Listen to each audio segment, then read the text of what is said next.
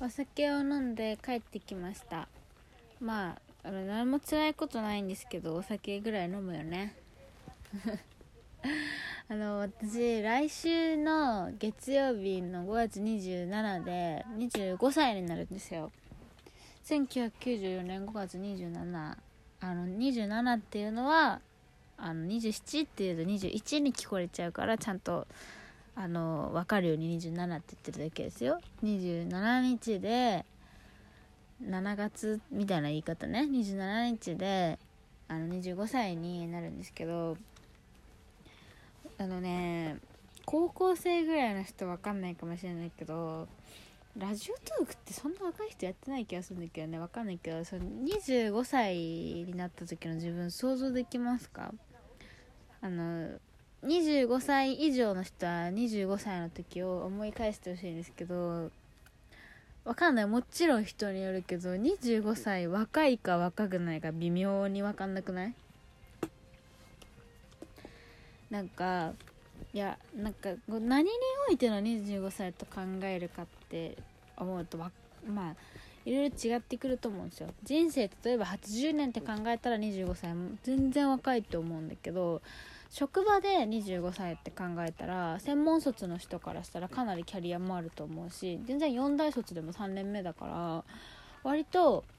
あの1年目の人を教える立場になってたりもすると思うんですよ。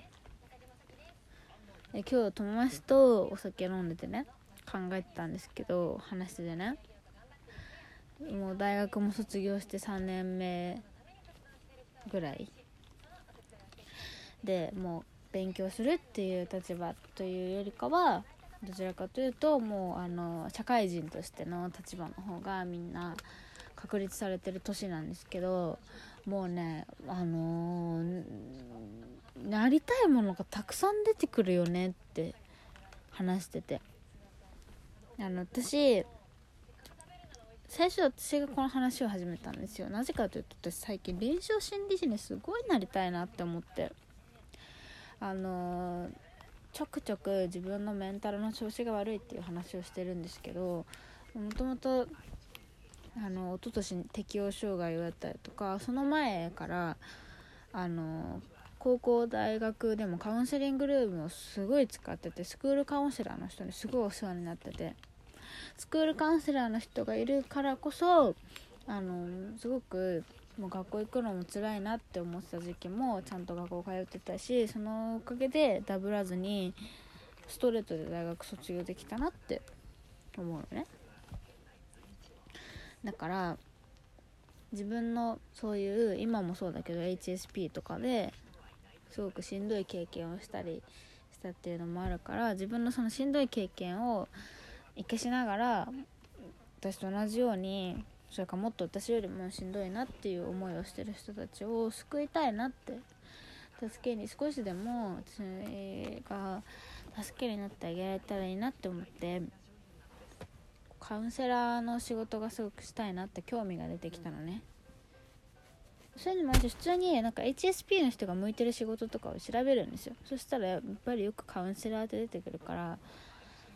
じゃあカウンセラーってどうやってなるんだろうって調べた時に出てくるのが大学院に入って大学院で2年勉強した後資格を取るみたいな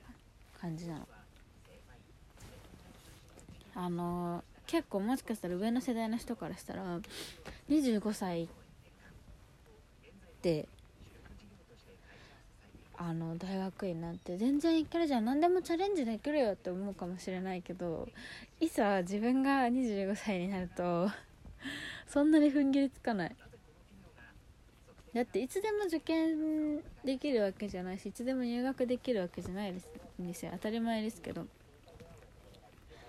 その勉強して入学の試験受けて合格したら入れるんですね。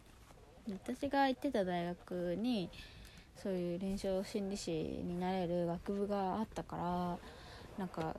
まあどうせ大学院行くならもっともっと行ってた大学がいいなとかも思って。調べしたりとかもしたけどめちゃめちゃやっぱりお金もかかるしさ入学してその大学院生として過ごす期間もそうだけど入学するまでだってお金がかかるわけだしでそもそも資格を取ったところでその仕事が続けられるか分かんないわけじゃん。もしかしたら。全然合わないかもしれないよ。HSP には合ってるって言われたとしても分かんないじゃん。だからいくら簡単にやりたいって思ったとしてもすぐになれるか分かんないじゃん。でもでも今25歳っていう環境を考えた時にあの高校生の時になりたいものに気づけてるってすごいことだよねって友達と話してて。友達はね理学療法士なの。だからあのもう高校生の時点で自分のなりたいものを知っててなんかもともとスポーツやってて怪我することがすごく多い子だったんだけど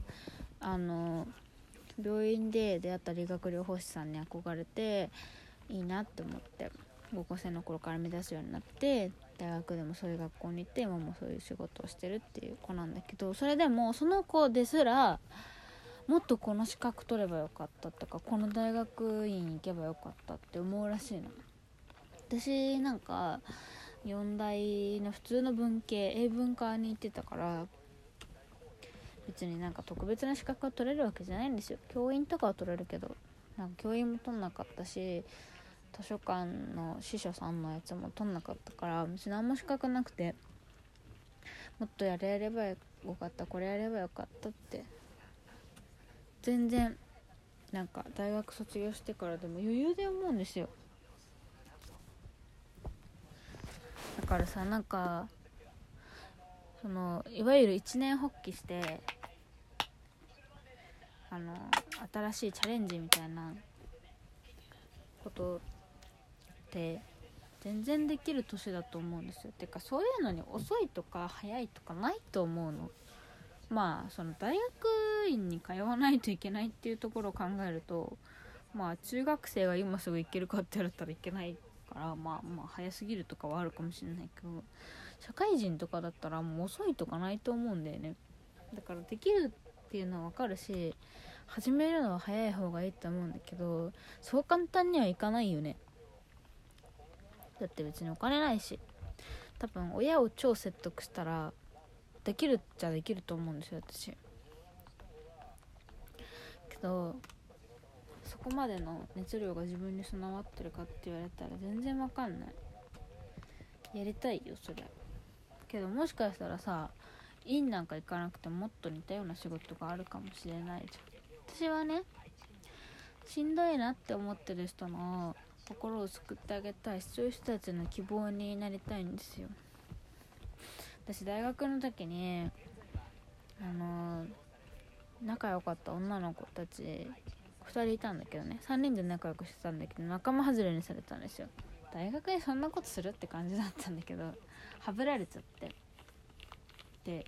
自分ではそんなに仲悪いと思ってなかったんだけどある日突然私が面倒くさいから授業サボって帰っていいかったんですよ。大学生なんてバックれるじゃないですか授業。あのそしたら私じゃないもう一人の女の子入れて他でいつもの2人の女の子ともう1人の子が3人でなんかツイッターに「この3人マジ最高」みたいな「めっちゃ楽しい」みたいな感じで載せてたんですよ。なんかその時点でなんかなんか嫌味っぽいなって思ってたんですけど。そしたらなんかその日の夜に「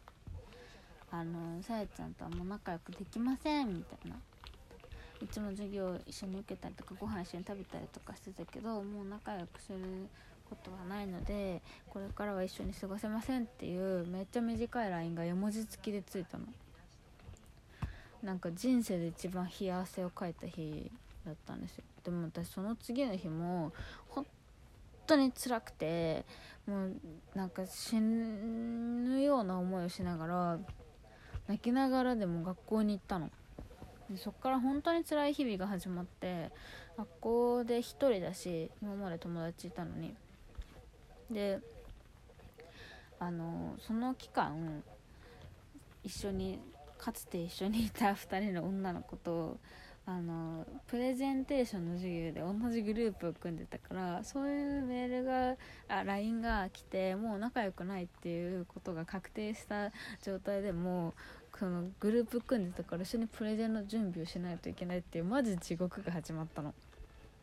ほんと辛くて。だからなんか一緒にいたけど仲良くないみたいな。状態が続いてたから本当に辛すぎてスクールカウンセラーの人のところに行ったんですよ。そしたらなんか「こんな中学生みたいなことする子いるんだね」って言って